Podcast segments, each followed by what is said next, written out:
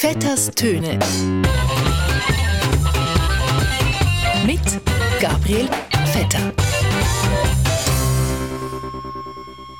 Ist wieder zum Glück vorbeigegangen, diese vier Monate. Du bist mein Fluch, ich will wissen, was du tust. Dritte Flasche Grey Goose, du bist weg, mir geht's nicht gut.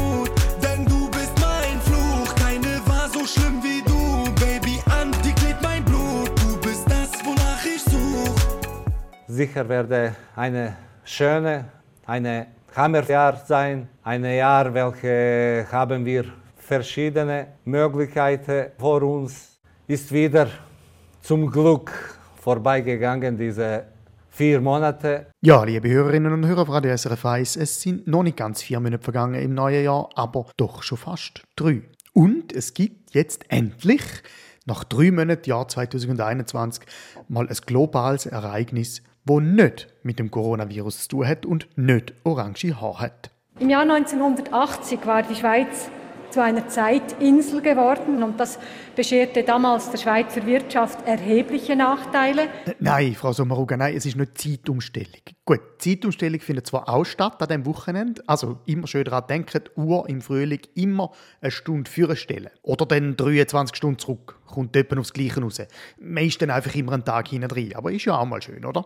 Ist wieder zum Glück vorbeigegangen, diese vier Monate. Die Transportunternehmen mussten zum Beispiel einen zweiten Fahrplanwechsel vornehmen. Also, im Suezkanal in Ägypten ist ein riesiges Containerschiff festgefahren. Es ist tausende und aber tausende Tonnen schwer, hat sich in der Sandbank verhakt und macht kein Wank mehr. Schon seit Tagen. Es ist ein bisschen so wie die Impfstrategie der Schweiz. Wobei, jetzt soll es ja dann etwa mal Fürsche gehen. Und im Juli sind wir dann in der Schweiz vielleicht auch alle geimpft. Ob mit Schiff oder ohne. Mindestens einmal. Oder wenigstens angemeldet. Auf jeden Fall werden wir im Sommer da sitzen, wahrscheinlich ungeimpft und sagen, Ist wieder vorbeigegangen, diese vier Monate. aber wo sind wir gewesen? Ah ja, Handelsweg, stimmt. Also, im Suezkanal steckt also ein Schiff. Das Leben geht weiter, langsamer und auf engerem Raum. Der globale Warenhandel hat quasi eine Thrombose. Die Arterie vom Schiffsverkehr ist blockiert und komplett zu. Wer also die Bilder von dem Schiff gesehen hat, der weiß, das Bild ist so fantastisch symbolisch für unsere Zeit und unsere Welt, dass es fast schon lächerlich ist. Ein Schiff, vollgeladen mit tausenden Tonnen von Scheiß, wo wahrscheinlich niemand braucht, steckt fest in der Arterie der Welt, sodass noch mehr tausende Tonnen von Scheiß, die auf Containerschiff warten, die niemand braucht, nicht verschifft werden können. Es hat sich gezeigt, mit so vielen Leuten klappt es offenbar nicht. Und jetzt muss man schauen, dass man in Zukunft Zahlen auf eine solche Größe reduziert, dass es noch handhabbar ist. Die MS Evergreen oder noch besser noch die MS Corona ist quasi für die Containerschifffahrt das, wo der isländische Vulkan Eyjafjallajökull für den Flugverkehr war, mal. Und ja, es heißt Eyjafjallajökull. Die Eruptionen am Eyjafjallajökull-Gletscher. Der Vulkan war gerade als Viertel. Wenn man da dreimal sagt hintereinander und das Coronavirus hat, ist man auf jeden Fall ein Superspreader. Eyjafjallajökull. Ich mache schon jahrelang immer Kreuzworträtsel.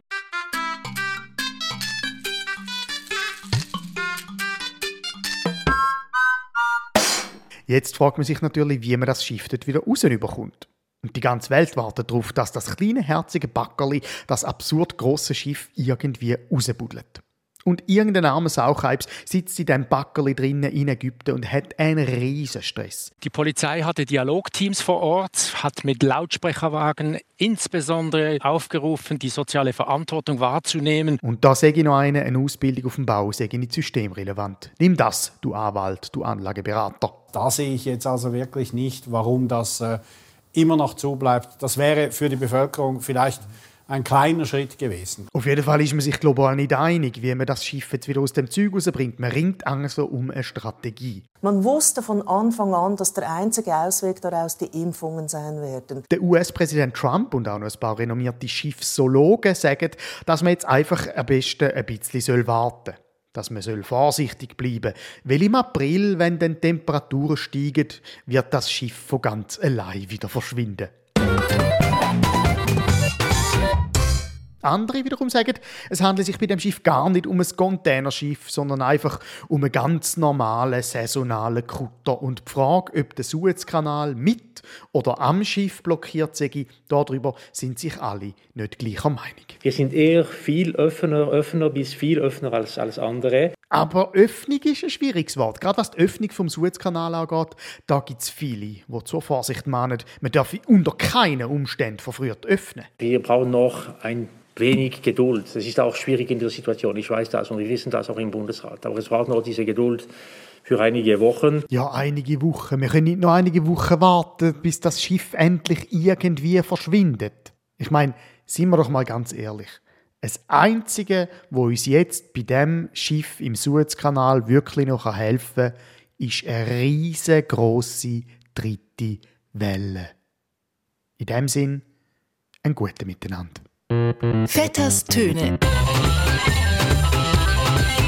Mit Gabriel Vetter.